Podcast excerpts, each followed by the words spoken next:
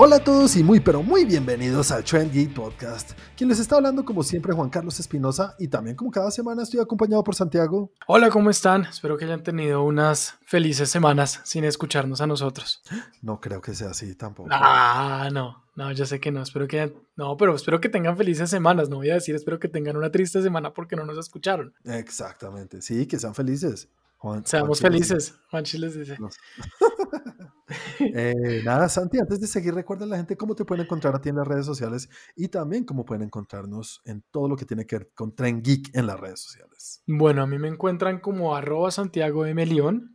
Eh, a Trend Geek lo encuentran en Twitter como Trend Geek Lab, en Instagram como arroba Trend Geek, en el tiempo para todos los blogs que ponemos, tenemos una, un, blogcito en, el, en los blogs del tiempo, suene, valga la redundancia tantas veces, que es blogs.eltiempo.com slash trendgeek. Y por último, si quieren ver videos, si quieren ver explicaciones, si quieren ver cosas chéveres sobre el mundo del cine, pueden ir a youtube.com slash trendgeek y ahí estaremos nosotros con muchos videos para ustedes. Muchas gracias, Santi. Y también acompañándonos como cada semana tenemos al señor Blue Shadow Cristian. Quiero hacer dos acotaciones. La primera, hola Juan. Hola. La segunda, hola Santi, ¿cómo estás? Hola Cris, ¿cómo estás? Muy bien. Esos son saludos, no acotaciones. Que, bueno, ahí va la primera acotación y es, eh, acá en el piso de Tranqui que encontré una cédula. ¿A quién se le cayó esa cédula con esos comentarios de viejito? Eso Clasificada. Sí, y segundo, no es un blogcito, es un blog increíble, eso tiene de todo mejor dicho, usted escoja, coja una ruleta y diga cómo se quiere sentir hoy y escoja uno de los blogs. Exacto, y luego nos dan las gracias. Ya, paren de sufrir. Fue solo una semana. Exacto, de nada, mundo. Sí. Bueno, señores, antes de continuar, Chris, recuerda a la gente cómo te pueden encontrar a ti en las redes sociales y cómo pueden encontrar o interactuar con nosotros en Facebook. Claro que sí, si quieren interactuar con nosotros, ver todas las noticias y participar de todo lo que ponemos, pueden entrar a Facebook y poner Train Geek, les va a salir tanto el grupo como la página. Ahí escogen en cualquiera de los dos se meten, o los dos también se vale. A mí me pueden seguir en Instagram como arroba 41 con W. Y a mí me pueden encontrar en las redes como arroba Juanaldiño. Y antes de seguir, señores, recordarle a las personas que nos están escuchando que no se les olvide darnos un like, recomendarnos a sus amigos, familiares, cualquier persona que le gusten los blogcitos, blogsotes, todo lo que tenga que ver con este mundo geek y noticias de cine, televisión. Todo eso que vengan, nos escuchen y también que pues interactúen con nosotros. Nos hace falta y nos gustaría interactuar con ustedes. Eh, tenemos varias noticias para hablar esta semana, señores. Bastantes noticias, porque antes de continuar, recordarle a la gente, si nos querían escuchar la semana y no nos pudieron escuchar, es que tuvimos unos, unas pequeñas fallitas, una falla gigante más bien de por del lado, del lado mío. Nuestro capítulo no pudo ser publicado, pero pues esta semana lo que vamos a hacer es como unir todo, hacer un combo súper especial, un combo agrandado de dos semanas y vamos a hablar de muchas, muchas cosas. Entonces, eh, vamos a tener prácticamente dos recomendaciones, la de la semana anterior, que fue la que nos recomendó Chris, que fue la, ¿cómo se llama? Tumba de las Luciérnagas. La tumba de las Luciérnagas. Tumba de las Luciérnagas y la que nos recomendó Santi para esta semana, que más adelante les diremos para que sea una medio sorpresa. Y eh, el Trend Geek Games, que era, ¿cuál era la que habíamos hablado la semana pasada? Sitcoms. Ah, sí, nuestra sitcom favorita, todo en honor a One Division que tiene que ver con el tema. Como cada semana comenzaremos hablando de lo que cada uno experimentó en cuanto a entretenimiento, no en esta semana, sino en dos semanas. Entonces, tomen aire, señores, y arranquen. Comienza tú, Cris, ya que te veo. Ah, no, yo si hago algo escaso. Entonces, ¿por dónde empiezo, muchachos? Empecé a ver. Por el eh, principio. De, de Lava. Ah, uy, yo también me di el primer capítulo de esa vaina. ¿De, es, muy extraño, sí. Es, muy extraño porque yo pensé, esperaba algo más parecido a lo que me, me he contagiado de Juan. Hizo un poco de American Ninja Warrior y, lo, y el de The Rock. Sí, el de Titan Games. Eso, de Titan Games, pero la verdad es que no, la verdad es que no, esto es algo completamente distinto, esto es de otro planeta, es más como son como por equipos, como por familias. la- se ve muy producido, la verdad. Sí. como Muy al estilo noventero. Sí, Sí. igual, pues sí, estuve viendo ese, pues tiene sus vainas. La verdad es que sí me vi toda la, toda la temporada, pero como ruido blanco, ruido de fondo. Ajá. Uy, yo solo logré ver la primera y no más, porque me pasó lo mismo que tú dices. Esperaba un poquito más y me pareció demasiado tonto. La primera temporada, el primer capítulo. El primer capítulo nada más. Sí, no, sí, la verdad es la que sí. primera familia. Aparte que las Sí. personas que llevan es como, no sé, no sé si se esfuerzan por parecer más estúpidas o... Uy, Ok. es eso, son todos sobreactuados, pero sí, ahí como para hacer el show y se les nota que, ay, ya, sí, ay, ya, supérelo. nadie habla así, cállate. Sí, tal cual. Ju- Juan representa mi yo interior, que eso le dijo a la serie. Entonces, pues bueno, empecé ahí la semana. No sé si saben, pero eh, Misterio sin resolver. Yo les hablé de esta serie, estaba esperándola hace mucho. Sacó su primera temporada y luego ya liberaron la segunda temporada hace un buen tiempo. Yo vi la primera contigo y habla, pues no contigo, pero la vimos al tiempo y hablamos del tema. ¿Qué tal está esta segunda tanda? No, igual sigue siendo una mierda. Sí, ¿no te, con- no te gustó? Solamente me gustó un capítulo de la segunda temporada y, y eso por la forma en que está, porque es más como parece un homenaje, pero no sé, se Mm. me hace que les quedó muy grande el nombre de Misterio sin resolver. Sí, entonces pues a Untold Mysteries también le sigo poniendo una puntuación de mierda. Ah, bueno, buena puntuación. Seguimos por la curva de lo que vio Cristian esta semana. Vi, este sí me pareció bueno. Es un, ¿qué te digo yo? Son como documentales. No, me enteras, es como un programa de, ¿qué te digo yo? Como de ciencia para niños. Sí. Y tiene una vaina que es, el, el- si no estoy mal, el programa es de Brasil. Y yo lo vi porque pues tenían una portada así que me dijo como, "Eh, está, está interesante, se ve interesante. Sí, tal cual, Mundo Misterioso se llama. Bueno, ¿y qué tal? Cuéntame. Entonces, pues yo la verdad solamente lo vi por la portada porque tenían una portada mamalona con uno de estos como máscaras de la peste negra y pues me llamó la atención y me puse a verlo y pues es un programa, yo diría que es para niños en el que pues hablan de todas estas cosas de por ejemplo, qué fue lo que pasó en la peste negra, tiene como muchos de esos temas y yo lo puse para tenerlo ahí y terminé viéndolo, o sea, hacía mucho tiempo un programa no me enseñaba tanto como me enseñó ese programa. Ah, Pues, y para niños, sí, pero, pero, o sea, ¿puedo ponérselo a mi niño? Sí, claro. Pues es- el, el lío es que no está doblado. Está con subtítulos y hablado en portugués. Pero no, sí, es bien, es bien interesante. Es muy educativo y es sencillo de entender. Vea, pues. Si seguimos avanzando, quiero decirle a todos los fanáticos que me siguen bastante que volvieron a subir a Netflix a Scott Pilgrim Scott Ok. Pilgrim. Ah, ¿Y la, ¿Y la viste? tres veces. Ok. Esa película me vuelve loco. Cada vez me gusta más. eh, creo que es una de mis bandas sonoras favoritas. Tengo la lista de reproducción en Spotify ahí todos los días. Bueno, y eso por ese lado. Luego vi, esta sí, esta película también fue otra grata sorpresa. Y esta sí, les digo, les salvo la recomendación a la gente que le gusta ver las películas dobladas. Por favor, esta no la doblen. El doblaje sí es bastante regular. Véanla, por favor, en subtítulos si es posible. ¿Cuál? Eh, se llama El Vínculo. El Es una vínculo. película de terror italiana. Mm, Sí. Sí. Eh, es, tiene, tiene un formato muy interesante porque es basado en una historia que sucedió allá y al final te muestran como todos los respaldos fotográficos y lo que se vio y todo eso. Eh, pues tiene ahí sus anotaciones, pero la verdad sí me gustó, me tuvo ahí bastante. Vea, pues, interesante. ¿Cómo se llama una vez más, perdón? El vínculo ¿Y dónde se encuentra? ¿Netflix? en Netflix. Sí, y pues así como vi películas buenas de terror, vi películas malas de terror. Y la película mala se llama Somnia. ¿Somnia o Ok. insomnia? Somnia, sí, y la verdad sí, muy regular, muy regular. Tiene ahí su mensaje al final, pero no, muy regular esa película, la verdad. Regular, ponle una nota regular. Eh, tres. Tres, eso es una nota Eso muy no- mala. Eso no es regular. ¿no? Regular es 5 o 6. Eh, bueno, eh, no, no, sí, es un tres totalmente. Entonces sí es bien mala. Sí, la verdad sí. bueno. Una recomendación sí? personal de la sección de recomendaciones al lado del bote de agua de oficina de Cristian. Ok. Es una serie que se llama Somos los Campeones. Ah, sí, he visto por ahí algo de eso. Sí, sí, sí. Champs. Que, se, que son dos que se votan por la. Por la Exactamente. Es muy la parecida a la, a la que nos recomendaste alguna vez, la de juegos Eh, locales. Juegos locales. Sí.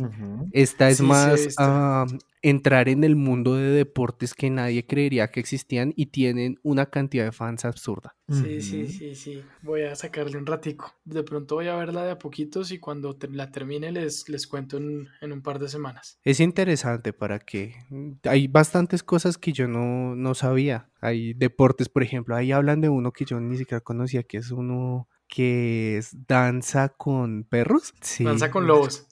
Es sí, con- más o menos, pero son, son con- perros que ellos entrenan para hacer como eh, danza de salón. No, ser. Y es como, y es en el mismo espacio que hacen estas competencias de obediencia. sí. Ahí, así, entonces salen y se arman unas coreografías que uno queda como, no sabía que un perro podía hacer eso. Pues Santi ya va muerto, güey. ¿Le querías Bueno. vender algo? Sí, Sí, esa, esa es buena, esa te la recomiendo. Esa hay que vendérsela a Claudia. Si Claudia la compra, yo la veo fego. Yo sí sé que, yo, sí- yo sí sé que viste, Chris. ¿Qué, qué, qué más vi? ¿Tuviste Old Boy? Ah, sí, ah, pues, ay, verdad, las de la semana pasada.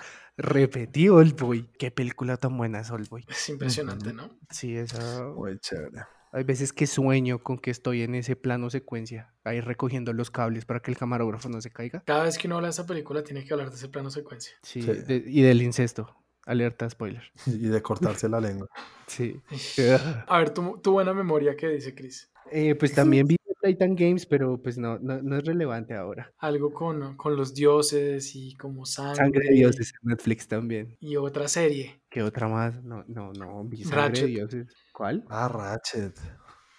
Sí, No, pero me sí, pero esa ya acordar hace más de la semana pasada la había empezado a ver. Y lo que Ah, les dije fue que la pasada- terminé de ver y me Ah. encantan los colores, pero necesito ver o conocer cuál es el, el background que hay detrás del personaje porque no sé cuál es. Ha tenido como bastantes eh, críticas por eso, por decir que dañaron el personaje. El personaje de la película original, One Flew Over the Cuckoo's Nest. Y eso fue lo que vi. Sí, Qué oh, cantidad qué- de cosas. Si, Qué si le queda la duda, vuelva a escuchar el episodio o vaya a nuestro blog. Sí, en el blog están. En el blog van a En estar. el blog va a estar la lista ahí. Exactamente. Bueno, sigamos contigo, Santi. Cuéntanos de Bueno. tus semanas. Mis semanas. No tan ah, productivas como las de Chris, la verdad. Ujú. Eh, pero bueno, empecé viendo Dreamland Sí. con Margot Robbie. Margot Vamos. Robbie. Sí, señores, efectivamente, ya les había comentado la semana pasada de esta película. Eh, a mí me gustó. No es un 10, tampoco es un 5, va más por el 7.5. Ok. Chévere, Ok. me pareció dinámica, interesante, chévere, chévere. Una historia nueva de Bonnie and Clyde. Vi los dos capítulos de Mandalorian, uno la semana pasada, uno esta semana. Juan, ¿tú cómo vas con eso? Estoy sólido al día. Chris, no, Chris no vino. Muy chistoso. Al día. ¿Cómo vas con estos dos últimos capítulos, Santi? El anterior no me mató. eh, de hecho, ya, ya creo que eh, es chistoso, pero la semana pasada cuando estábamos hablando, grabando el capítulo que nunca salió, Juan dijo, es que ya ni me acuerdo de qué era. Y en este Ujú. momento estoy igual, como que ya, ya no me acuerdo bien de qué, qué fue lo que pasó en ese capítulo. Sí, yo Y- tampoco. En cambio, en este hay dos cosas, en el último.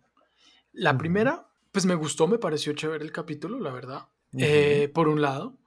Por, por- pero por otra parte, algo que también dijo Pero- Juan, pero, pero- esto sí no me acuerdo cuándo fue que lo dijo. Y es que el, eh, hacen como muchos guiños a otras cosas del universo de Star Wars. Y como a Clone Wars y a, y a las series y de pronto a libros y cosas así que uno Sí. no, no, como que no coge. Y en Ujú. esta sale un personaje que yo creo que no es spoiler porque sale desde el principio, ¿cierto, Juan? Sí, no, esto sale a los dos minutos. De- Eh, sí, de hecho. antes de que fueran a filmar la segunda temporada, Dave Filoni, que es uno de los productores y uno de los escritores detrás de la serie y de muchas de las cosas de las películas animadas y las series, eh, había dicho que la iba a traer, iba a traer a ese personaje. Sí, entonces, bueno, sale Ahsoka Tano. Eh, o sea, sé quién es, reconozco el personaje, no me acordaba del nombre. Y sé que tiene mucho que ver con toda la historia y con toda la cuestión de Clone Wars, pero yo no la he visto. No llego hasta ese punto. Y, y no sé si me estoy perdiendo de algo por el hecho de no saber eh, un poco más del personaje. Y ahí me pasa lo que Juan decía. A veces creo que hay como mucho fanservice y para los que no somos tan, tan, tan, tan, tan, tan, tan, tan fans, de pronto se pierden cositas. Este capítulo es muy bueno, es súper bueno. Sí. Este último capítulo, la acción, el, el desarrollo de personajes, el, ¿cómo se dice? El avance que le dan al personaje de Baby Yoda. Eso me gustó harto. Ya sabemos un poquito de su pasado, sabemos hasta su nombre. Sí, su nombre somos- Sofía salió hasta en los memes. Se llama Goku. Sí. casi, casi, pero no. Claro. No, se llama Groku y es interesante todo lo que dicen del personaje, y de dónde viene y su interacción con el personaje de Ahsoka Tano es muy chévere. Ahsoka Tano me pasa lo mismo que tú dices, uno sabe quién es y uno la ve y uno dice, hey, sé que ese es un personaje importante y, y como que tiene un diseño bien y llama la atención, es chévere. ¿Uy qué? Peculiar. Peculiar. Ok, peculiar, ok. ah, ok, Ent- ok. Entonces, Yo iba a decir, como, como así, Margot Robbie salen de Mandalorian. Está como peculiar, exacto. Pero, pero, pero, pero, pero, pero pues, eh, tampoco podemos hablar, no necesariamente tiene que ser Margot Robbie. Aquí quien interpreta a la señorita eh, Ahsoka Tano es la grandísima actriz Rosario Dawson, que tampoco tiene de dónde quejarse. Para nada. Bueno, se ve increíble en el papel, es un cosplay increíble. Y no, me encantó, me encantó el personaje, pero sí pasa eso. Pero sí me gustaría saber un poco más y obviamente a raíz de ver el capítulo me tocó ir a investigar y cuando averigüé dije como, oh, qué nota. Y no sé si era mejor haberlo sabido antes o después, no sé. Era mejor haberlo sabido antes, pero es que para haberlo sabido sin investigarlo, tocaba haberse visto Clone Wars, creo. Exacto, Clone Wars Sí. o... Rebels. Exactamente, entonces... Pero igual tampoco le quita porque el capítulo estuvo muy chévere. O sea, no me deja, de- no, no dejo de decir que es muy buen capítulo, digo. Sí, estuvo bien chévere. La verdad, a mí me gustó. Empecé una serie nueva que de hecho había empezado, había hablado un poquito la semana pasada y, eh, y pues ya la terminé, que se llama Queen's Gambit, el gambito de la Oh. reina. Eh, Netflix está ahí en, eh, entre las recomendadas y la... En que- español se llama Gambito de Dama, creo. Gambito de Dama, eso, tienes razón. Gambito de Dama. Y está entre las más vistas en Colombia y En el mundo. en el mundo y en Colombia. Y extrañamente me pareció muy buena y entiendo por qué. Está Ah, bien, caray. bien chévere. Pues porque cuando siempre salen en el top 10 son una cantidad de huesos que uno no puede.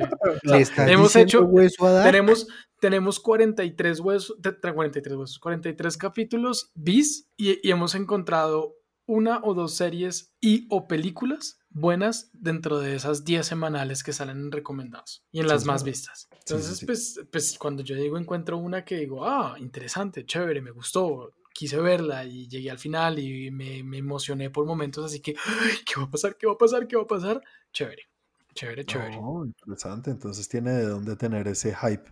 Sí, sí lo tiene. Anya Taylor Joy hace un muy buen papel. Toca poner como cuidado, entender un poco el personaje. En el tercero y en el, creo que es el tercero y el cuarto, se va como a toda, que queda uno como, wow, pasan muchas cosas. Después viene un capítulo como un poco lento.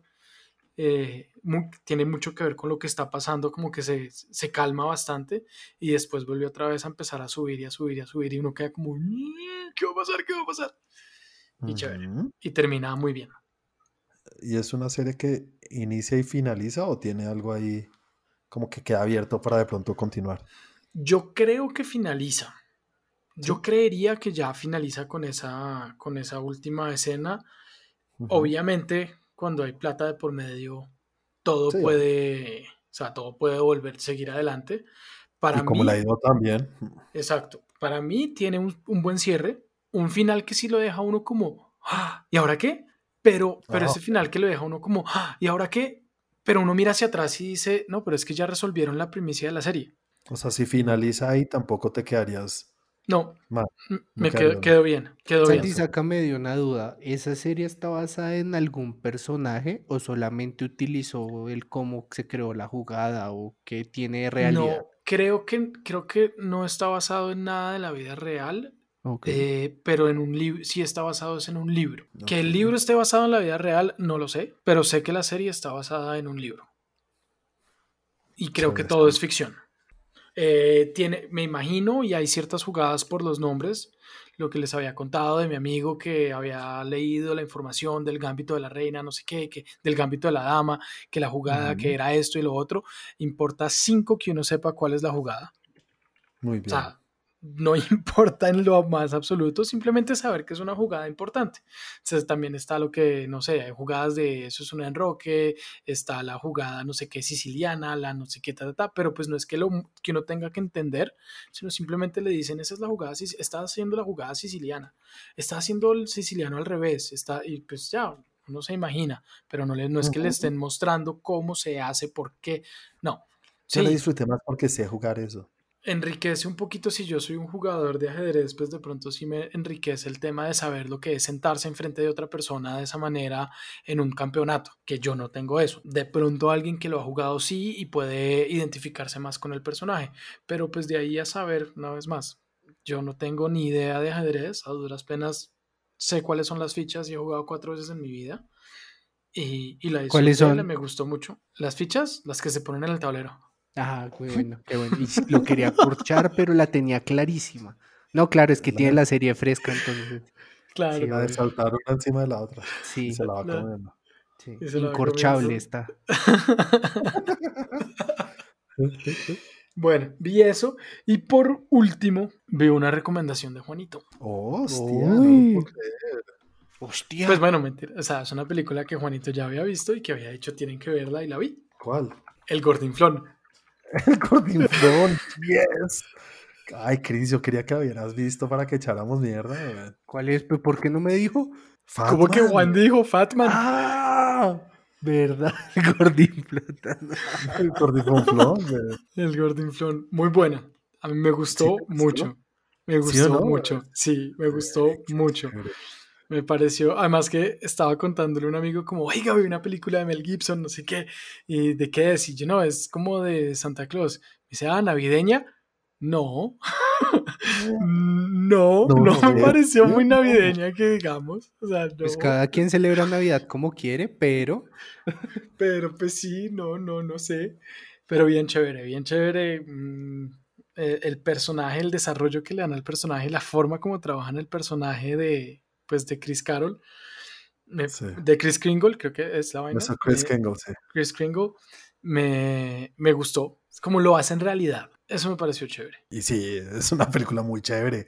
Y, y, no sé si es que en serio es bien buena o es la expectativa que uno cree que va a ser una tontería y los, lo sorprende a uno que, que sí es una, es una historia pues medio tonta. Obviamente yo sobre papeles, un niño contrata a un sicario, un asesino, para que mate a Santa Claus porque le, le mandó un qué? Un, pedazo, de, carbón. De carbón, de regalo de Navidad. Pues esa es la historia. Cuando los niños se portan mal les llega carbón.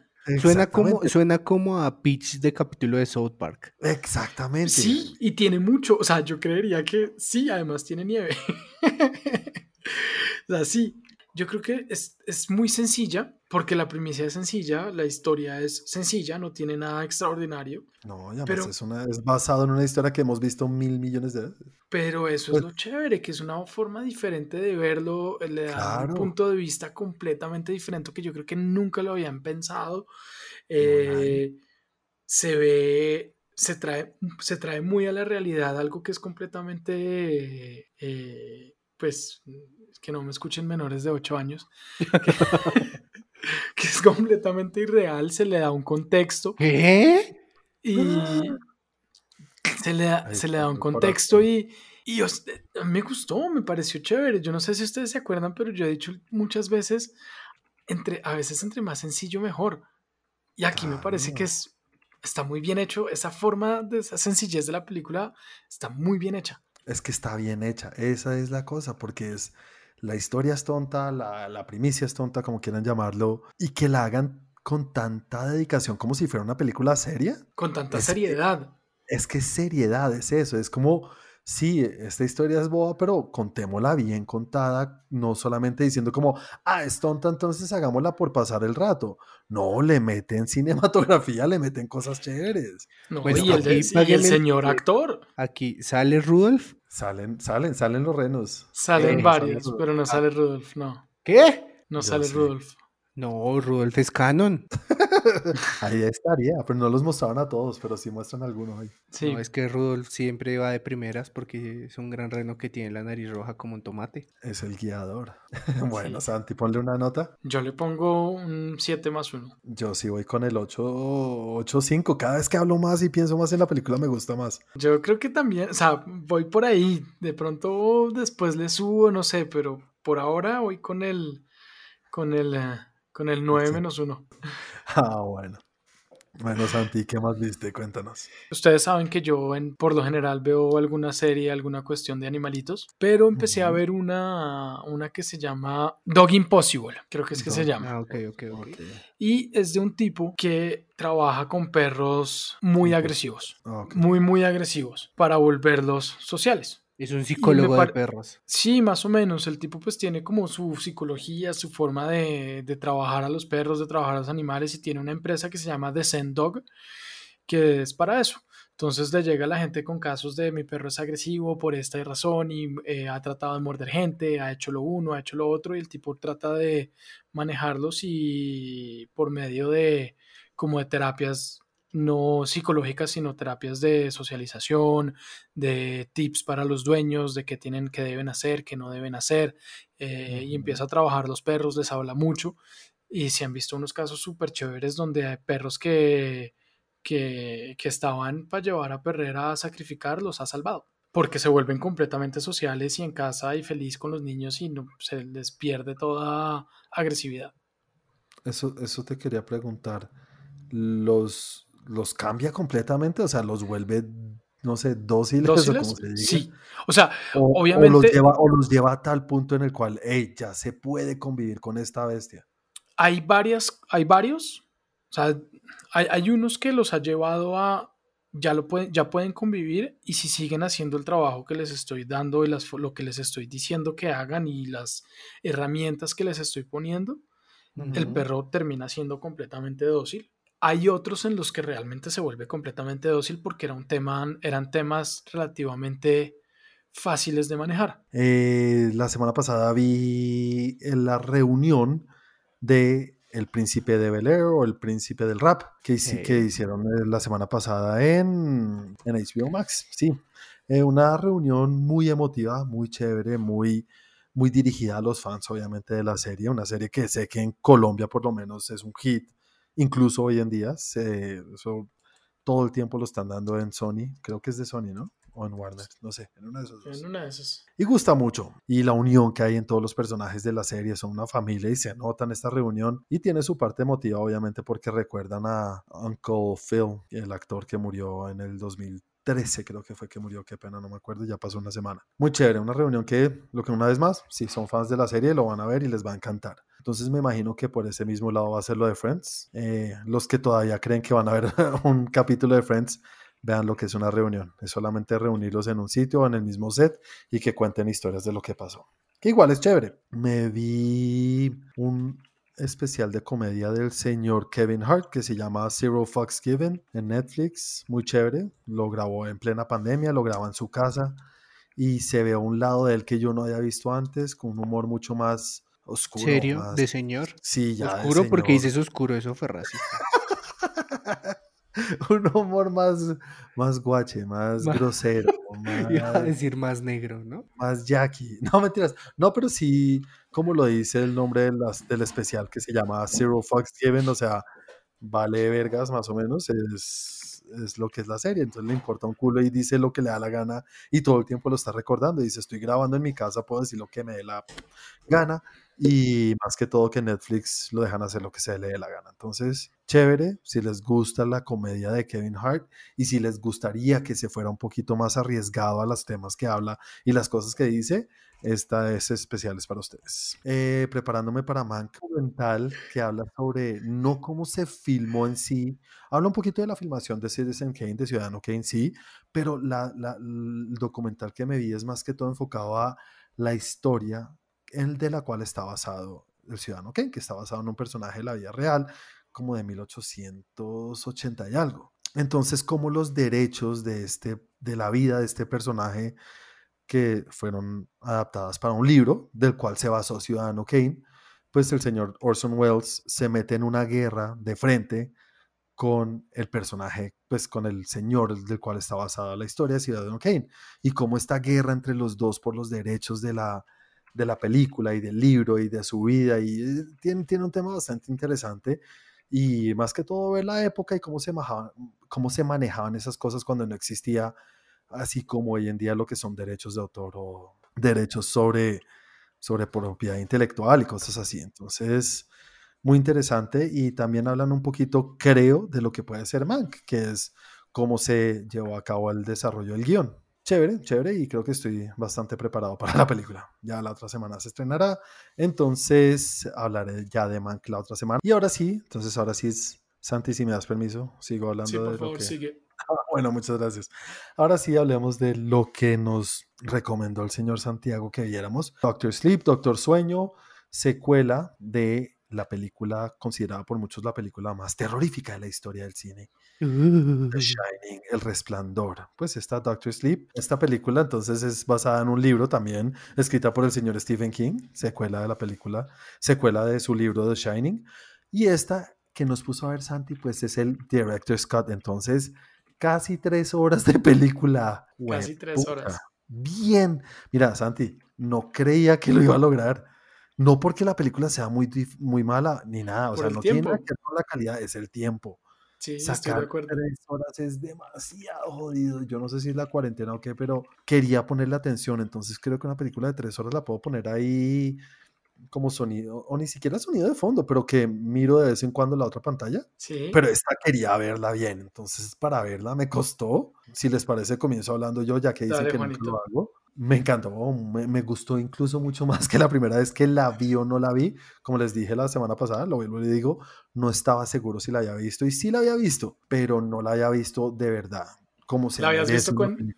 No la habías, la habías visto en segunda pantalla. Incluso creo que la vi fue en la oficina. Entonces, mientras trabajaba y sacaba tiempito y veía y sí la seguía viendo, no, no le puse la atención que se merece porque qué buena película. Creo que no sé, no sé con qué más compararlo, pero esta es una de las mejores adaptaciones sin haber leído el libro. No digo que he leído el libro, pero una secuela y de una película que es tan complicada como The Shining y hacer algo tan bueno y tan distinto. Juepucha, eh, no, no sé con qué más compararlo porque es una secuela, pero no tiene nada. Bueno, sí tiene que ver porque retoma cosas y sitios incluso de la, de la, de la primera película, pero, pero el estilo en ningún momento quiso copiar el estilo de Stanley Kubrick porque, eh, primero que todo, serías un estúpido si intentas hacer eso porque es imposible. Sí, no. No, no se puede. Entonces se notaría el esfuerzo mal Sí, hecho claro. de crear, recrear ese estilo. Entonces se adueña del material una vez más, como lo he dicho varias veces, adueñarse del material y hacerlo el tuyo y entregarnos algo nuevo. Qué, qué buena cosa. Y Ewan McGregor, perfecto en el papel, incluso la niñita, no me acuerdo cómo se llama. Eh, Eh, Abra, Abra, Sí, sí, sí, la negrita. Eh, China, China. Mira, yo soy malísimo para los actores niños, pero cuando son buenos y son muy buenos actores, los resalto y esta China, qué papel tan bueno hace. Entonces me gustó muchísimo. Pues que les digo, o sea, si ustedes se remontan al primer capítulo de este podcast, esta película también estaba en mi lista. Si hay alguna cosa que a mí me gusta en las películas, y, y digamos que por eso es que ustedes desde ese día dicen que a mí no me gusta Endgame, es porque a mí me encantan las referencias. Sí, y, y personalmente tengo a The Shining una referencia muy personal porque fue la primera película que yo vi con mi hermano. Y creo que la única que hemos visto. Entonces... Entonces me acuerdo que él la llevó un día a la casa y yo, pero ¿qué es esta vaina? porque me trae películas viejas? Recién teníamos DVD y, y él la llevó. Entonces tengo muy marcada esa película en todos sus tiempos. Volver al Overlook, ver ahí las referencias. Jue madre, es que casi hasta cojo fotos de comparación para ver si el tapete era igual. Y seguro sí era. Y sí, sí, no, sí. Sí, sí, sí.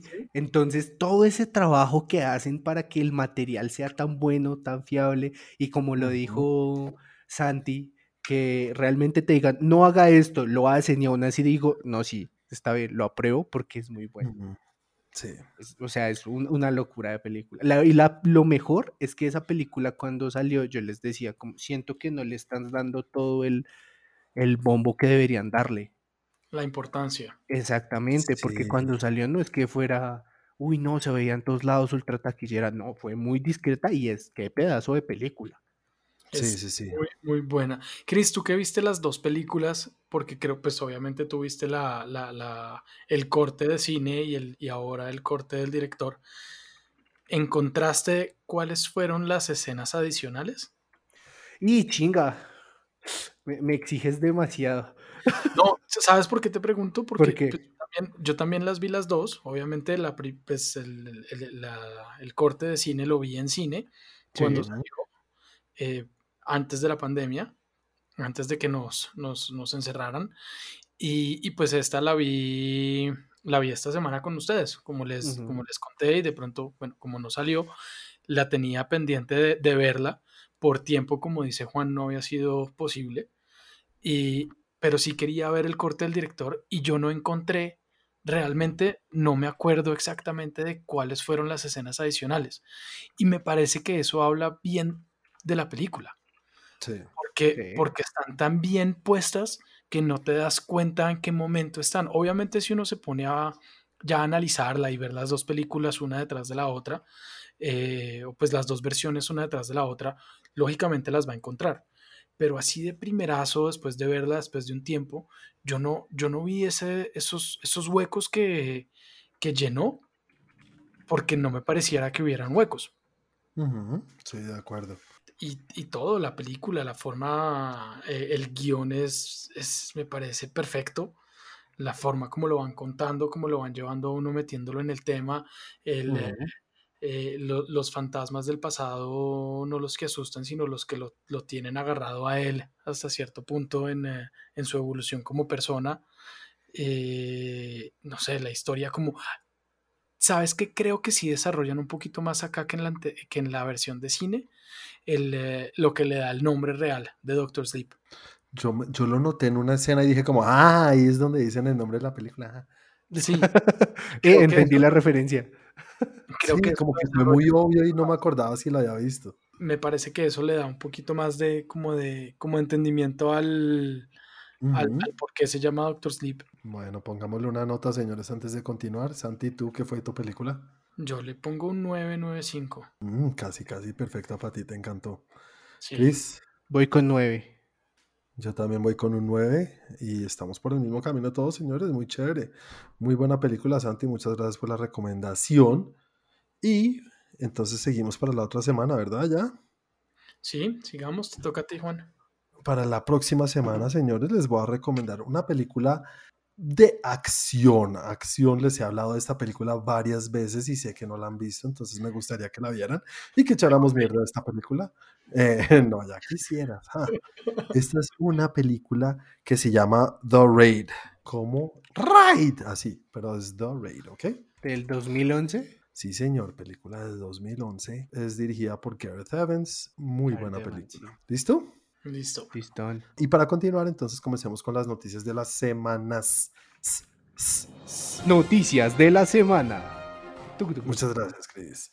Eh, si vieron tan bonito, señores, lo que hizo Marvel y puso un homenaje a Chadwick Oh. Boseman en el logo de, de Marvel con todas las escenas de su película. Pues no todas, pero con escenas de, la, de su paso por Marvel. Sí, tenía una pregunta. Vi como un Ujú. clip de esto, pero eso va a ir en alguna película. Ok. Pues creo que se va a quedar para Disney Plus, si no estoy mal. No sé la verdad. Sé que hoy está de cumplea- estaría de cumpleaños y era homenaje por eso. Entonces no sé si va más allá tampoco. Si es un, simplemente un cumpleaños, es homenaje al cumpleaños de él y sacaron el clipcito, o si es eh, que lo... De pronto yo creo que sí lo ponen en, eh, en Black Panther. Pues esperaría yo que sí. Y de pronto dejarlo unos primeros meses ahí sería bueno también. Y nada, eso no es una noticia, pero pues algo interesante me pareció muy bonito. En nuestra sección de. Ah. Una serie que se ha perdido un poco en medio de todo lo que es Marvel, es una serie que sabíamos que se iba a estrenar y que se iba a desarrollar y que la nombró, la, la- la anunció el señor Kevin Feige y es la serie para Disney Plus de Hawkeye. Hawkeye, personaje interpretado por Jeremy Renner en todas las películas de Avengers. El hecho es que pues la serie no está tan, tan olvidada en las oficinas de Disney porque parece que se va a empezar a, a rodar la otra semana. ¿Qué opinas tú, Santi, de esta serie? ¿Qué opinas de que se empieza a rodar ya la otra semana en plena Navidad? Me gusta, me gusta la idea. Sí, me gusta la idea. Pues me da lástima por Jeremy Renner que de pronto no puede pasar Navidad con su familia. Siendo Ay, familia. pobrecito, sí. Sí, Uy, sí. Qué ácido ese Santi, hola. Y nada, Chris, cuéntanos tú, ¿cómo te fue a ti? ¿Cómo- ¿Qué opinas tú de la serie de Hawkeye y que se empieza a filmar ahorita tan rápido? Yo sí había visto que había, habían subido como las imágenes, ahí con su carita toda cascadita. Ok. Y dije, como ve, caray, esto empezó rápido. Pero se me, pues la verdad no sé hasta qué punto, y eso era una incógnita que ya venía desde antes, porque una serie para Hawkeye de esa forma, si bien ya se sabía que va a ser como la entrada para el siguiente personaje y todo eso, pues no sé qué tan, pues la verdad no sé, pero pues si Kevin Feige la puso ahí es por algo. Pues es que tengo entendido que va a ser como una, como, como el que va a unir la nueva era de, uno de los que va a unir la nueva era de los Avengers y que va a estar ahí como de los, como de los de la vieja guardia que los, que los une, que los, no necesariamente que los entrena, pero que sí que los guía, si no estoy mal, o de New Avengers, creo que era, de los jóvenes. Pero no sé, para mí Hawkeye no es de los personajes que más me llame la atención, tengo que ser sincero. Es como ahí, eh, interesante y las cosas que hace está bien, pero no, no, no mojo cuco con la idea de, de una serie de Hawkeye, eso siempre lo he dicho. Pero en estas épocas de sequía, lo que sea de, de, de Marvel Disney. lo recibo feliz. No, y Sí. puede ser chévere, además porque puede que para una película no sea suficiente, pero puede que en una serie sí puedan desarrollar el personaje de otra manera. Es que yo creo que es eso, necesitamos que sea mucho más desarrollado el personaje. Y algo que lo que dices tú también, Chris, que va a ser el origen de los Young Avengers, es que creo Mm. que su hija hace parte de ese equipo, ¿no? Algo así. Sí, Creo pues que se sí. supone que si van a seguir todo por la esta de los Young Avengers, los Young Avengers, ella va a marcar la parada. Sí, sí, sí, sí. Y creo que en ese, cuando anunciaron la serie, sale ella o sale su personaje como en silueta, que va a ser uno de estos Sí. nuevos Tal cual. personajes de los Avengers. Entonces, bueno, chévere. Y que se, que se vaya a, gra- a grabar tan rápido. De pronto es que no es de estas series que requiera de tanta producción, ya que es un personaje que no tiene pues superpoderes, por así decirlo. Entonces, no requiere una cosa tan gigante. Pues mira que WandaVision, WandaVision la habían anunciado, habían dicho, viene, viene WandaVision, pero se había quedado ahí. Y de un momento a otro fue como, ya estamos terminando de grabar WandaVision. El Mandalorian fue algo por el estilo. Mm. Eh, eh, vamos a hacer una serie nueva de Mandalorian. Y de un momento a otro ya estamos grabando o ya está terminada, ya va a salir. Eh, la otra que habían dicho de, mm, que hablamos también en, en un capítulo de, de Trend Geek, de mm, Obi-Wan. Obi-Wan, también te acuerdas que dijeron como, ya empieza a grabar otra vez. Sí. Ya la vamos a empezar a grabar. Entonces me parece que están haciendo como que muy callados, desarrollando los personajes, desarrollando las historias y de un momento a otro es como, listo ya, sale, sale a producción, sale, sí, ya vamos a empezar a producir, más no, vamos a hacer una serie y no pudimos producirla. Y es que no pudimos, no pasó. Y tuvimos dificultades, diferencias eh, eh, creativas y no llegamos a hacerlas. Mm, sino que- diferencias creativas de mierda. Sí, sino que siento que como que han aprendido el tema de las diferencias creativas que les ha pasado y sobre Mm, sí. todo con estas series están siendo muy, eh, no sé si acertado en las series, pero sí en sacarlas. O por lo menos empezar.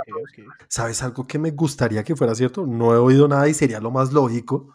Es que pues tienen esta tecnología que está usando Mandalorian, lo del el escenario este 360. todo verde? No, es todo pantallas. Eso, ese, ese mero.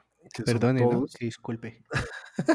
Pero al tener esa tecnología ahí que lo están usando en, sus, en, en su patio, pues ¿por qué no grabar todo ahí? En Pues serio, creo que ahorita están terminando, estaban terminando una serie de grabar ahí una serie. Y si no estoy mal, es que se me, se me olvidó, pero leí algo esta semana que habían ya dos, una o dos series más en cola esperando a que terminen de usar el estudio para empezar Ujú. a grabar ellos. algo había oído que hasta, creo que de Batman, pero oí eso y dije como no tiene sentido, no sé. ¿Será Sí. que lo alquilan hacia el público y se lo van a prestar a Warner teniendo ellos estas cosas en el, en el resguardo y teniendo que sacarlas? Yo creo que se concentrarían en su, se concentrarían en sus cosas antes de alquilarlo. No, yo creo que más bien algo de Disney que estaba en cola de que terminaran WandaVision. Claro, sí, sí, sí. Y a ver qué pasa. Obviamente lo que digo, no es el personaje que más me llama la atención, pero una vez más, en Kevin Feige we trust. Y lo que me dé, voy a consumirlo con papas. Opa. No, es que es bien guache. Bueno, eh, otra de las películas que en medio de la pandemia se han perdido y han quedado como resguardadas y nadie habla es como la tercera, creo que esta es la tercera entrega de este, de este Monsterverse que existe entre Godzilla y, y King Kong. ¿Y King Kong?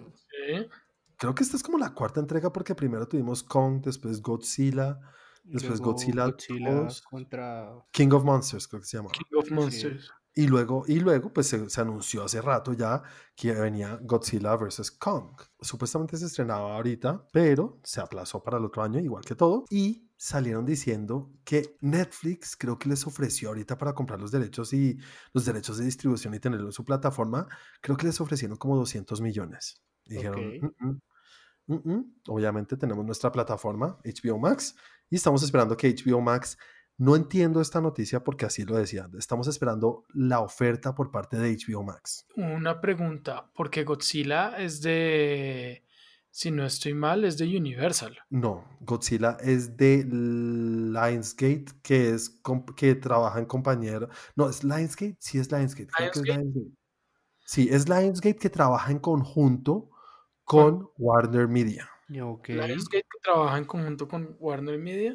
Sí, cuando producen películas. Entonces, uno de los dos sirve de productora y la otra de distribución, pero trabajan muy de la mano. Y me da a entender que no por ser de ellos la cosa de Warner va directamente a HBO Max. Para los que no saben, HBO Max es de Warner Media también. Entonces, uno da por hecho, ¿será que sí? Igual después de eso salió uno de los productores de la película y dijo, ah, ah, ah, nosotros estamos concentrados en sacar la película como está previsto para mitad de año del 2021. Puede que este productor o el que haya dicho eso, pues sí, para él es, eh, es una ilusión que tiene. Pero ya hemos visto lo que le ha pasado a las ilusiones de cuántas películas este año. Es que yo pienso en esta película y no me imagino ver esta película en un celular o en una pantalla. Si hay una cosa épica y gigante es Godzilla vs. Kong. Sí. Pues eh, Sí, hay no, muchas cosas épicas en el mundo de Godzilla, pero sí, eso sería bastante épico. No sé, como que disminuye la, la grandeza de una película el hecho de decir, esta cosa que se nota que es gigante de por sí, por sus personajes y su cosa, la vamos a pasar a streaming. No sé, de pronto es cosa boba mía. No, no, No. sí, sí, sí puede pasar. Lo que pasa es que si bien ya es complicado crear universos, este le fue bien, porque pues es que la primera película de Godzilla fue un éxito por la época en que salió. Sí, obvio. Y, Creo que las demás sí, sí, sí pegaron duro a mí, sí me gustaron. Y yo, uh, Mira yo sería no feliz que expandieran ese universo. ¿Se imaginan ustedes el hijo de Godzilla? Gonçalo? Pero es que Chris puso el balón ahí, obviamente tocaba patearlo, qué pena, qué pena. No es de Juan, no es de Lionsgate, sino de Legendary Entertainment. Eso, Legendary Entertainment, eso es, perdón, sí, sí, sí, tienes toda la razón. De pronto en algún momento fue distribuida por Universal. Es que eh, de pronto en algún país, porque a nosotros nos ha pasado, Santi, nos han contado Sí. que muchas veces hacen acuerdos dependiendo del país donde vaya a ser distribuida. Y, y aquí en Colombia muchas veces películas que vienen de, de otras productoras son acá distribuidas por otras cosas. Sí, sí, sí, sí. Y de pronto por eso tenía en la cabeza Universal, pero, pero ya acabo de revisar y tienes razón, es de Legendary Entertainment y Warner Bros. ¿Qué opinas tú, Santi? Eh, yo creo que yo le perdí el hilo a las películas de Godzilla hace un ratico y a las películas... A mí me gustó Kong, eh, Skull Island, pero no es de las películas que yo espere. Y la última de Godzilla, eh, no sé, Kings of- King, of, King of Monsters, creo que es que se llama, Sí, no señor. la he visto. Yo tampoco la he visto, ey, toca verla. Yo sí la nos la recomiende. Otra. Sale otra. Y además tú que debes ser fan de todas esas cosas porque eso viene de monos chinos.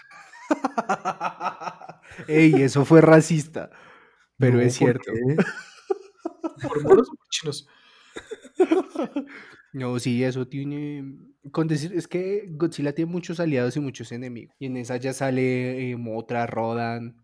Pues, King Kong ya lanzaron los, los vainazos. Ya estoy esperando que se armen los catorrazos ahí entre los dos. Pero si es, si es buena, Chris. Sí, es entretenida. Buena no te puedo decir qué es porque es que tu estándar de buena es bien alto, pero... ¿Sabes qué fue lo que a mí me desilusionó de la primera de Godzilla? ¿Qué? El que, la, que haya aparecido Godzilla como cinco minutos en la película. Y que Es que, es que es aparecía muy un piecito, Es, es que aparecía Godzilla es un actor mamón. Es que sí, sí, es mamón, mamón. Es que no es tan grande que no cabe en la pantalla, Juan. Es que por eso, y además con King Kong ahora, juepucha, ¿no? ¿De dónde van a sacar ese presupuesto? ¿Cuánto será el presupuesto de estos bichos? Godzilla vs. Kong. Bueno, pero te llama la atención, Chris, ¿qué quieres? ¿La vas a ver? Sí, a ¿Estás- mí sí. Uy, yo, yo, pero hypeo hartísimo. Hypeo total. sacarse las chuchas con todos esos Y, te- y entonces, esta te pasa, bueno, no sé si te pasa lo mismo que con Tenet, pero te la, te la sueltan en VOD. ¿Qué pasa? Pues mira, mm, los cines ya abrieron. Entonces yo lo veo como una posibilidad. No te, pues, ¿qué te digo? Sí. Pero si la tienes en VOD y en cine, no la ves en VOD, vas a cine a muerte. No, yo creo que la veo en ambos. pero primero, Eh, Pues en cine porque es más sencillo. Es VOD, tengo que comprarla y eso y tal. Y pascual. es, es más fácil en VOD. Ay, para algunos. Que me toca esperar. Llamar a mi primo 36 que me preste la tarjeta porque no te. Ir a un baloto a consignar. No. Comprar una tarjetica de Amazon. Sí, no, ese es mucho camello. Cambio el cine me queda al lado. Preparar, si la veo, tengo que ver King of Monsters primero. ¿Tú no, Santi? Sí. Sí, yo también. No, Pues es que eso es como una pelea de box. Solamente necesitas las fotos de los dos y sabes que va a correr sangre. Sangre de mono. Sí, porque Godzilla, tu papá. ¿Le vas a Godzilla? Sí, claro. ¿Y tú, Santi? Él le va a todo lo que yo no le vaya, solo por llevarme la contraria. sale- nos sale una vieja diciendo round 1, round 2. Seguro que sí. Sí, claro. Chita. No tendría preferencia. Tienes que tenerla. Sí, claro, hombre. Cogen como a mansalva, como que no sé, como que no me importa quién gane. Depende del desarrollo de personaje que le den en la película. Ay, cállese, hombre, Godzilla está defendiendo el planeta. Oh, pero, y Kong también. Kong es, una no- loca. Toca ver por qué se van a agarrar, pero no sé a cualquiera más de los dos. Es No, que hay muchísimos universos donde se agarran. Hay uno que, eh, bueno, ese sí ya necesita ser un poco más hardcore, en el que ambos tienen un accidente dándose en la jeta y terminan medio cyborg los dos. Ese, pero es que ya necesitas nivel de ñoñez mil y ustedes Sí, no tienen ni cuenta. 20. No, no estoy tan metido en ese cuento como para poder tener una preferencia, la verdad. Yo tampoco, pero así por encima. Elige. Donkey Kong Jr. no se puede. Eso es lo más parecido a Kong entonces. Sí. Solo por Listo. llevarme la contra, yo sabía. Era obvio, era obvio. No, es que no sé, o sea, la verdad, así porque me cogen como mansalve me toca decir un nombre, pero, pero, pero de verdad que yo diga, no, es que le voy a este por esta razón, pues no tengo ni idea. Eh, Pero es que, hay que, es que ahí es donde tienes que usar la imaginación. Mira, mira, te lo voy a, te voy a describir por qué voy a elegir yo a Kong. ¿Por qué me importa más que muera Kong? Porque Kong es un mono, es un gorila real.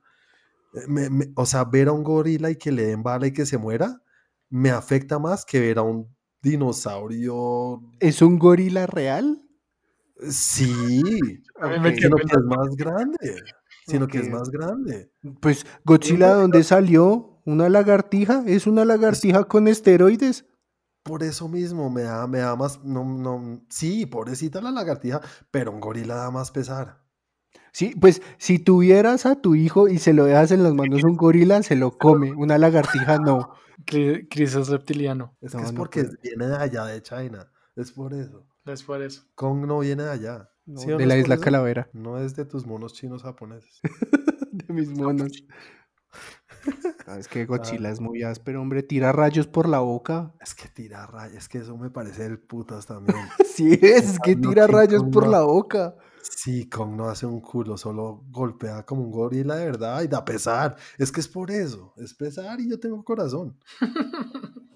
Bueno, acá nos quedamos dos horas, entonces sigamos entonces con la cuarta noticia y es algo muy chévere y es que medio lo aludí ahorita y es que Wonder Woman 84 fue confirmado que se va a estrenar el 25 de diciembre en HBO Max y al mismo tiempo en algunos cines. Entre esos, aquí en Colombia, creo, ¿verdad, Chris? Yes. Tú eres nuestro corresponsal. Claro que sí, Juan. Estuvimos en el lanzamiento de la reapertura de los cines y nos confirmaron la noticia. ¿Qué opinan de Wonder Woman 84 para el 25 de diciembre? ¿La embarran? ¿Están haciendo algo bien? ¿Qué creen? Pues yo creo que nada puede ser peor en este momento, Juan. ¿Qué qué? O sea, No, yo creo que se la juegan. Dicen la embarran, pues o sea, es que igual no, no nada puede ser peor. Lo, me- lo menos mal que pueden hacer es sacarla y efectivamente sacarla casi al tiempo porque hay mucha gente que no la querrá ver en cine, pero pues la van a pagar en la casa. Pero es que va a salir gratis para. Bueno, se van a, a inscribir en, en HBO Max. Pero por ejemplo en Colombia no hay HBO Max. Sí, pues que acá, acá por ejemplo toca creo que comprarla VOD y, y en cine. Y pues hay gente que prefiere comprarla, o pues imagínate, no sé, una familia yendo a cine con los niños en este momento donde controlar, o sea, controlarse a uno es difícil y controlar a los niños, imagínate en cine. Me parece que en medio de todo es lo mejor que pueden hacer, es lo menos peor. Lo menos peor. Y la opción de guardarla ahí hasta mitad de año. Es que Ese- pierde vigencia y le, Sí, le, le, le- le alargas el calendario al resto de películas, ¿no? exacto. Yo creo Mm. que más que pierda vigencia, le alargas el calendario a muchas cosas. O sea, hay muchas otras cosas que yo. Bueno, estoy diciendo algo que si yo supiera, pero que no tengo ni idea. eh, prefiero perder en otras cosas que perder en esta cosa que es como de sus joyas. Sí, no sé, es una estrategia. Ya veremos el resultado. Como puede que les vaya muy bien, puede que no, y simplemente recuperen, pero tenían que salir de eso para poder seguir avanzando. Pronto Eso tiene estrategia, estrategia entrenador colombiano, ¿Y cómo es eso? La estrategia maturana. Perder es ganar un poquito. Clasicazo. Bueno, Cris, ¿tú qué opinas? Otra vez encontré este otra cédula de quién es. Eh, no, no pues a ver, ¿qué te digo yo? Es que ya, yo, yo la verdad sí lo hubiera arriesgado así, o sea, tengo la oportunidad de sacarlo en ambas y si no van a ser solo pérdidas para mí, para el calendario, pues ya sacarlo. La verdad yo creo que se la jugaron y se la jugaron bien. es la mejor época para estrenarla, ¿no? En diciembre, en, en Sí, claro. Navidad, están todos en casa y créanlo o no, ese es uno de los planes de muchas familias en Estados Unidos. Aquí no tanto, el de reunirse para ver una película, no, pero en Estados Unidos sí he oído que ese es uno de los planes, la película de, del- de la noche de, de Navidad. Home Alone. Aquí es la película del 25 de diciembre, del tío dice yo gasto cine. pero al día siguiente, en cambio allá es en plena Navidad, sí.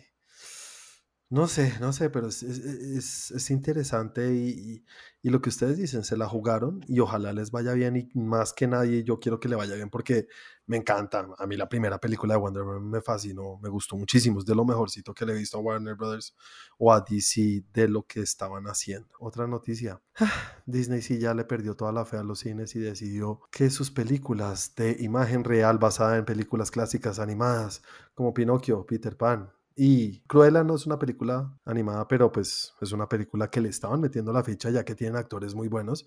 Cruella, como lo estaba diciendo, está interpretada por Emma Stone. Ujú. Pinocchio tiene al señor Tom Hanks haciendo de Gepetto. Y Peter Pan, que sí no se sabe nada, pero era de las películas que más es... Creo que les hubiera gustado tenerlas en cine para los niños.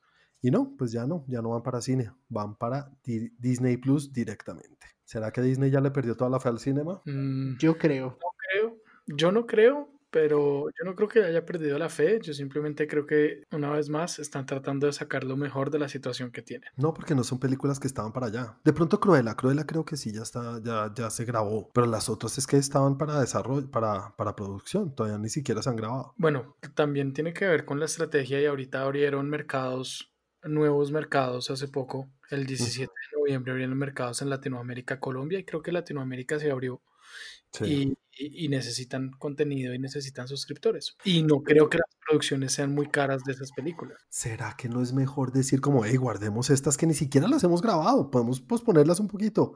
De pronto el cine vuelve y saquemos material para Disney Plus. Pero es que yo no creo que ese sea el nicho del cine de ellos. En, en- bueno, sí, sí es los niños definitivamente sí es un Las familias es- Ahí sí, ahí sí como dice, como diría Santi, toca hacer lo que se puede con lo que se tiene, porque Pues porque así está. una plataforma que tienes que sacar adelante y tienes ese tipo de contenidos que llaman la atención para hacerlo.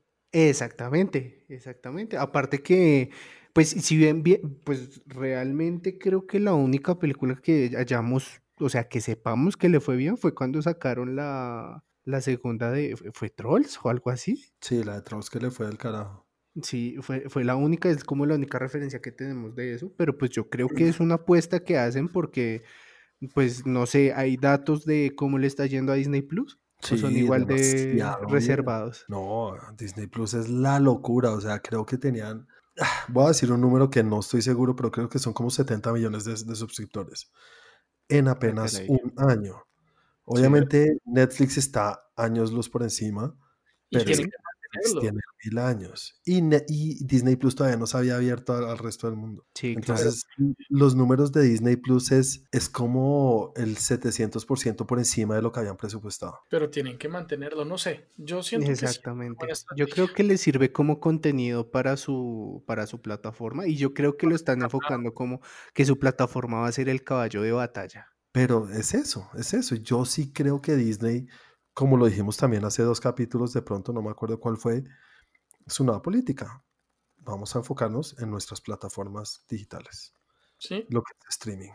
Y no solamente que vamos a sacar material para ellos, sino ya vamos a dejar un poco de lado el cine. Y eso es lo que da mucho pesar y da mucha tristeza. De pronto se enfocan es en conseguir suscriptores para su plataforma y ahí ganan. Y de pronto tener una o dos películas al año que sean muy buenas o eh, darse la pela con las de con las de Pixar que bueno ahorita sabemos que se va- viene Soul para la plataforma también pero pero de pronto meterle más la ficha a las películas de, de, de Pixar o de o de Marvel para cine y dejar el contenido de niños más en en, en plataforma. Sí, señor, eso es. Y bueno, señores, próxima, no- segunda, no- eh, sexta noticia. Santi, ¿qué tan emocionado estás de que se venga otra película de Transformers? Obviamente no dirigida por el señor Michael Bay, sino por Steven, ¿cómo es que se llama? Ah, Seagal. No, Eh, uy, paréntesis, vi, una, vi un, un episodio de estos de What the Fuck Happened to Steven Seagal. Sí. Uy, no, la historia de Steven Seagal, en serio, es que lo odio, es un imbécil. Uy, se volvió un imbécil, todo el mundo lo odia en Hollywood, yo no sabía eso. Uy, la historia de Steven Seagal es de esas de, de oírlo y decir en serio cómo trabajó tanto y con razón se le fue su carrera a la maminga. Pues lo que más me emociona por encima de la película es saber que no la dirige eh, Michael Bay, Bayham. Steven Caple. Steven Caple Jr. Sí, señor. Sí, lo que más me emociona es eso, es saber que no va dirigida por, por, eh, por Michael Bay y saber que vamos a tener sangre nueva en Transformers, eso me llama la atención. Y líquido de batería. ¿Tú qué opinas, Chris? Pues que te dijera, siempre es bueno, ya la franquicia estaba bastante decaída y bastante es un piropo. Entonces, pues ni modos, ni modos. ¿Te gusta, alguna lo de las. ¿Te gusta alguna de las películas, Chris? La primera, Sí, estoy de acuerdo. La única que me dio me gustó fue la primera. exacto. De acuerdo. Mucho. Y me gustó mucho. A mí me encantó la primera. Es muy chévere, pero hasta ahí. Hasta ahí. Prometía bastante. Y la peor de todas. Y uy, no, en serio. No, me da rabia cada vez que pienso porque uno se ilusiona, ¿no, Santi? Sí, yo siempre llego todo ilusionado a, a- a ver a mis Transformers y Michael Bay me las daña. Te los pisoteó. Ah, bueno, esperar a ver qué pasa con este señor. Viene a dirigir Creed 2 y le fue muy bien. Pues a mí me gustó mucho Creed 2, me encantó Creed 2, entonces sé lo que puede hacer con una, con una, una franquicia que ya existe por lo menos y hacer algo bueno. Y ya vemos que Bumblebee a muchos les gustó, sé que a ti te gustó, Santi, a mí no me gustó Bumblebee para nada, pero tampoco me disgustó tanto como las de Michael Bay. Entonces, para mí es un ascenso, sin decir que ya está en el tope otra vez o en algo buenísimo, pero va por buen trayecto. Entonces, si él puede darle ese empujoncito que sigue subiendo, pues bien. Exacto. Sí, son cinco películas, las conté. Contando Bumblebee, No, sin contar No, Bumblebee. Bumblebee, ya lejos del micrófono, Chris, ¿cómo hacemos? Es que cogí el celular con la mano y yo como un pendejo hablándole al celular y verdad que estaba hablando con el micrófono. mucho imbécil. Eh, bueno, señores, qué mejor noticia después de eso que saber que Deadpool 3 está oficialmente con luz verde de trabajarle al guion. Eh, no van a ser los mismos guionistas que venían de la 1 y la 2, los que han trabajado de la mano con Ryan Reynolds, sino que son unas guionistas, unas chicas que trabajaban antes en Bob's Burgers y Sí. escritoras del programa. Bob's Burgers, un programa animado que sé que tiene su fanática detrás muy, muy, muy, muy fuerte, ¿no? ¿No, Chris? Sí, sí la tiene. ¿Has visto alguna vez algo de eso? Sí, clarines, clarines. Yo lo seguí un tiempo, es bien interesante. Es- Humor es inteligente, ala. O sea, ves bien la edición de estas escritoras para un material como Deadpool. Y pues que te dijera, eso sería muy arriesgado de mi parte decirlo. Pues, Pues, hay capítulos interesantes, pero, pero pues es que es cine y es Deadpool. Bueno, Santi, ¿tú qué opinas? ¿Feliz? Me gusta, me gusta la idea. La verdad, a ellas no las conozco, pero el hecho de tener un Deadpool 3 me llama la atención. Además que sé que tendrá en algún punto la influencia de Ryan Reynolds. Sí. Entonces, por más de que, o sea, no creo que Reynolds vaya a dejar pasar algo que tenga un mal guion en Deadpool. Obviamente es su bebé y va a seguir detrás de todo como siempre. Exacto. Y también una noticia buena que se dijo ahí que no es súper confirmado, pero se dice que sí va a ser para mayores de edad. Entonces, eso es lo que también llama mucho la atención, ver cómo lo van a manejar, ¿no? Muy, muy raro. ¿Cómo, ¿Qué van a meter? O sea, qué es lo que van a meter de Marvel, cómo lo van a meter y, y, sobre todo, pues lo que me llama a mí la atención o lo que me intriga es cómo se va a posicionar Disney eh, en cuanto a la película. ¿Qué va a dejar y qué no va a dejar hacer? Porque si se nota que le metieron mano, creo que no hay nada más que pueda afectar a, a los fans de cualquier propiedad que le metan mano a Deadpool. Y sí, claro. O sea, pero del MCU sí va a ser Deadpool también. Y eso es lo que quiero saber. O sea, eso es lo que te digo eso es lo que me parece interesante o de las cosas que me parecen interesantes es esa, saber cómo se van a posicionar. Pues así va a ser, toca es ver cómo, cómo lo van a manejar, cómo hijo de madres lo van a lograr porque es que es muy raro. Sí, está complejo. Bien, bien complejo, toca ver. Bueno, eso es lo que esperar a ver, todos felices porque más Deadpool en nuestra vida y creo que hacía falta Deadpool, ¿no? Sí, claro. Así sea para ver a Morena Bacari también. Uy. Morenita. Morenita, morenita. Y última noticia, señores, última noticia, última noticia. Chris. Eso, gracias. Eh, Black Panther 2 comenzará su rodaje en julio. Súper, súper confirmado.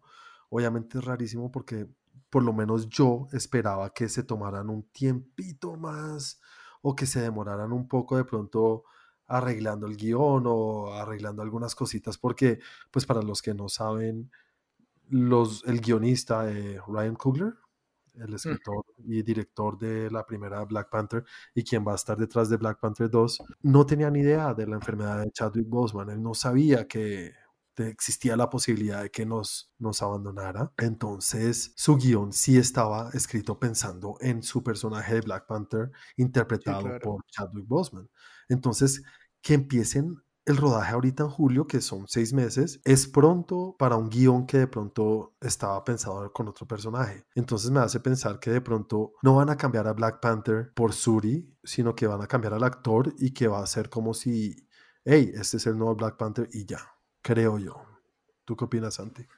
Yo estoy de acuerdo contigo. Creo que esa es la, estrategia que van a tomar de hacerle un homenaje de alguna manera con el nuevo actor y poner, poner a otra persona que haga el personaje de Black Panther que tenga, pues que, que obviamente es un personaje diferente que se adueñe, pensaría yo, yo diría, más bien preferiría a alguien que se adueñe del personaje y diga, bueno, este va a ser mi Black Panther, siempre respetando y diciendo y pues poniendo eh, de enfrente el hecho de que pues Chadwick ya no está y alguien tiene que tomar ese manto. Sí, Chris, ¿tú qué opinas?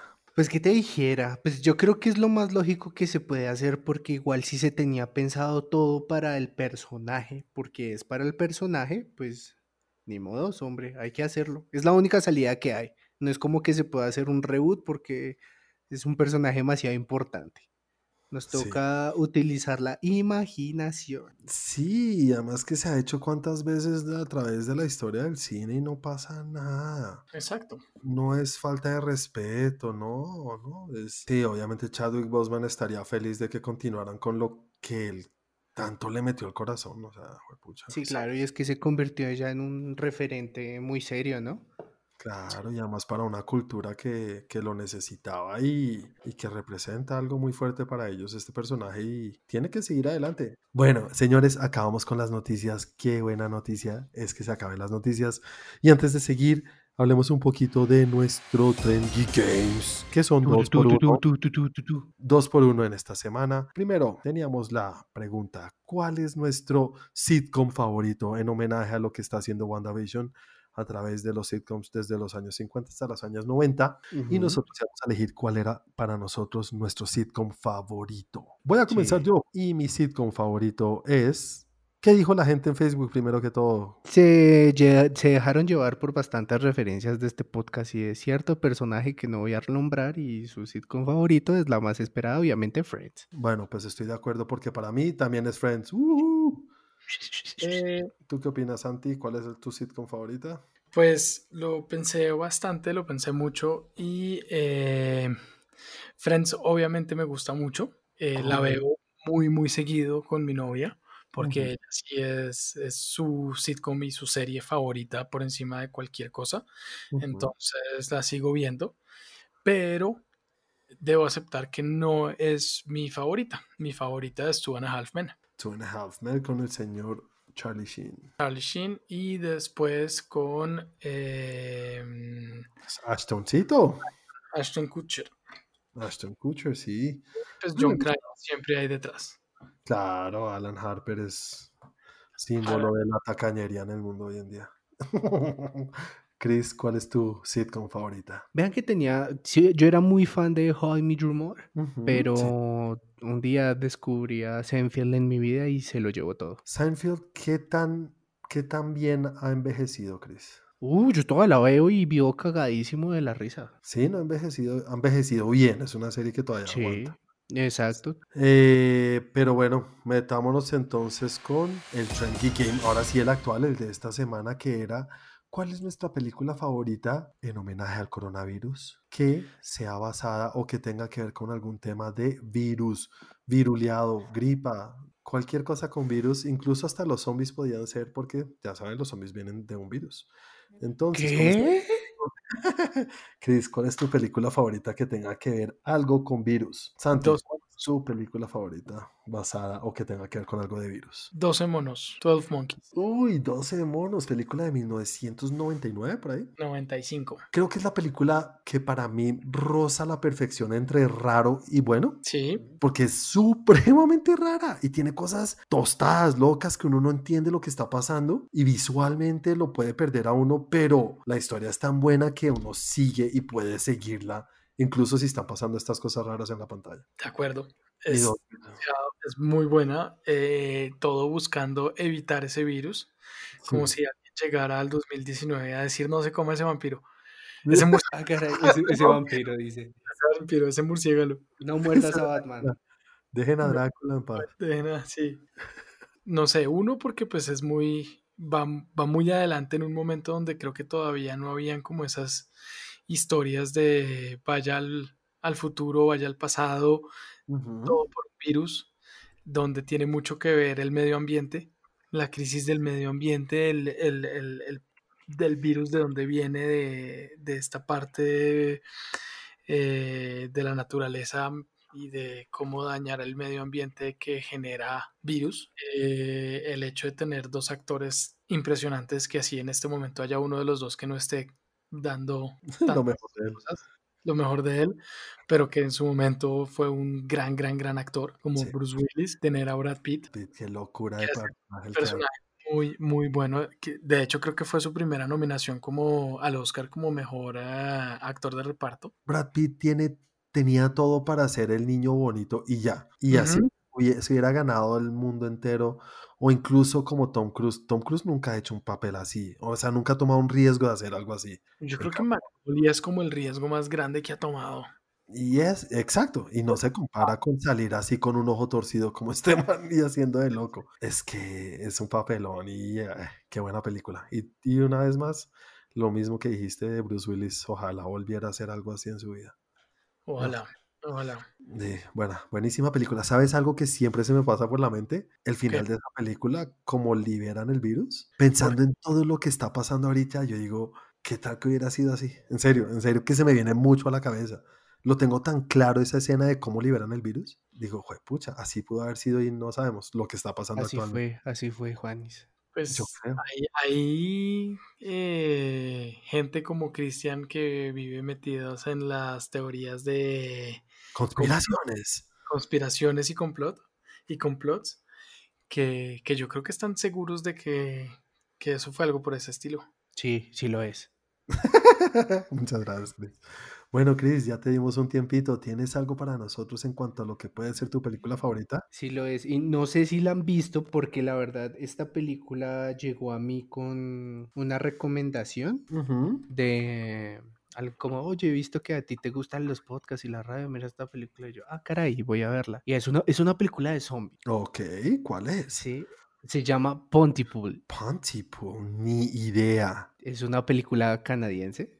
Es del 2008. No, ¿qué es eso tan raro? Y ve- vean que es muy interesante como la sinopsis, sinopsis de la historia porque es toda la película está grabada en una estación de radio. Entonces es como en la estación de radio, un momento le dan, hey, tenemos un incidente, el helicóptero nos va a decir qué es lo que está pasando y cómo empiezan a narrar de cómo empieza el apocalipsis zombie por radio. Y aquí la diferencia con todo el resto de cosas es que no, el virus no se transmite así, pues sí por mordidas y tal, pero el virus eh, estalla, o sea, como que todas las personas ya lo tienen y el virus se activa con una palabra. Ok, Qué cosa más rara, Chris. está Sí, muy es- rara. Ese estuvo rarísimo, pero pues eh, no, y es complicadita de ver porque como les digo, toda la película está grabada en una estación de radio. Frecuencia macabra, chan, chan, chan. Bueno, señores, para mí, mi película favorita es Outbreak o Epidemia, película clásica de 1995. ¿La han visto? No. Yo Justin creo que sí, pero no me acuerdo con Dustin, con Dustin Hoffman. Pero no, René Russo y, y el señor Dios Morgan Freeman. y me suena mucho que sí la vi, pero no, no estoy 100% seguro. Sí, esta película es bien, bien perfecta para verla con lo que está pasando hoy en día, incluso más de que 12 monos. Esta sí es un virus muy parecido que se va propagando por el mundo, se vuelve una epidemia, se vuelve, eso es una pandemia, así tal cual lo mismo que está pasando, pero viene de un mono. Y es buena, es muy buena película y me acuerdo perfecto de una escena que muestra cómo se propaga el virus en el cine. Creo que es una de las principales razones. Por eso es que no vas a cine. no voy a cine, pero ni por putas, con un virus que es que se propaga por el aire. Es terrible. Solamente vean esa escena, se las voy a pasar, la voy a publicar en el grupo de Facebook para que vean esa escena de cómo la gente y salen todas las partículas y se le meten en la boca a los demás. No, no dan ganas de ir a cine ni siquiera si hay una pandemia, sino por, por limpieza. Entonces, Outbreak, película de 1995, muy buena película, muy chévere y unas actuaciones muy buenas. Listo, señores. Entonces, en honor a la vuelta del grandísimo peleador Mike Tyson a los rines Y esta sí que está grande, ¿no? ¡Hue Sí. madre! Lucha se puso en forma y estuvo como buena la pelea. La verdad, esperaba mucho menos. Esperaba a dos viejitos haciendo nada. Pero no, le metieron la gana y se nota que todavía ey, nos sacan la chucha a muchos, créanme. Sí, claro, se les ve la técnica. Eso es Entonces, en honor a eso, vamos a elegir nuestra película favorita que tenga que ver con algún deporte de pelea, de combate, pero que sea organizado. Entonces, como preguntó ahorita Santi, que no lo dijo en el micrófono, o lo voy a mochar editado, no puede ser Fight Club, no puede ser La de Hooligans. Hooligans también que se encuentran para darse la ñoña o lo que sea así, no. No puede ser ni siquiera pelea de perritos, amores perros, no puede ser tampoco. ¿Listo? Entonces tiene que ser humanos peleando uno contra uno preferiblemente. Para la próxima semana, Chris, tú te encargas de hacer la encuesta, por favor, para nuestros seguidores y nuestros oyentes. Siendo más, llegamos al final de nuestro capítulo de hoy. Una vez más, no sobra recordarles que por favor nos den un like, un buen review si nos están escuchando en Apple Podcast o en iTunes. Y también recuerden, recomiéndenle a sus amigos, recomiéndenle a la, a la familia, a la prima, a la tía, a la abuelita. Créanos que hablamos tantas tonterías, tenemos cédulas de muchos años, como dice Chris, entonces muchas personas pueden escucharnos y oírnos porque decimos chistes buenísimos, chistes malísimos, Chistes de época. chistes de época, todo eso. Santi, antes de irnos, recuerda a la gente cómo nos pueden encontrar en las redes sociales y cómo te pueden encontrar también aquí en las redes sociales. Bueno, eh, en Twitter estamos como TrendGeek Lab, en Instagram como arroba TrendGeek, en eh, el tiempo y nuestra parte escrita estamos en blogs.eltiempo.com slash TrendGeek y para los videos que también tenemos para ustedes muchas cosas chéveres, ahí pueden entrar a ver eh, explicaciones, reseñas, datos curiosos, mm, Teorías. Memorias, lo que pensamos nosotros de series, de ciertas películas, en fin, hay muchas cosas chéveres de, de Game of Thrones, también hay un canal dedicado solo a Game of Thrones, para los que les gusta, que vean lo que nosotros pensábamos sobre Game of Thrones. Y eh, todo eso lo pueden ver en youtube.com slash trendgeek.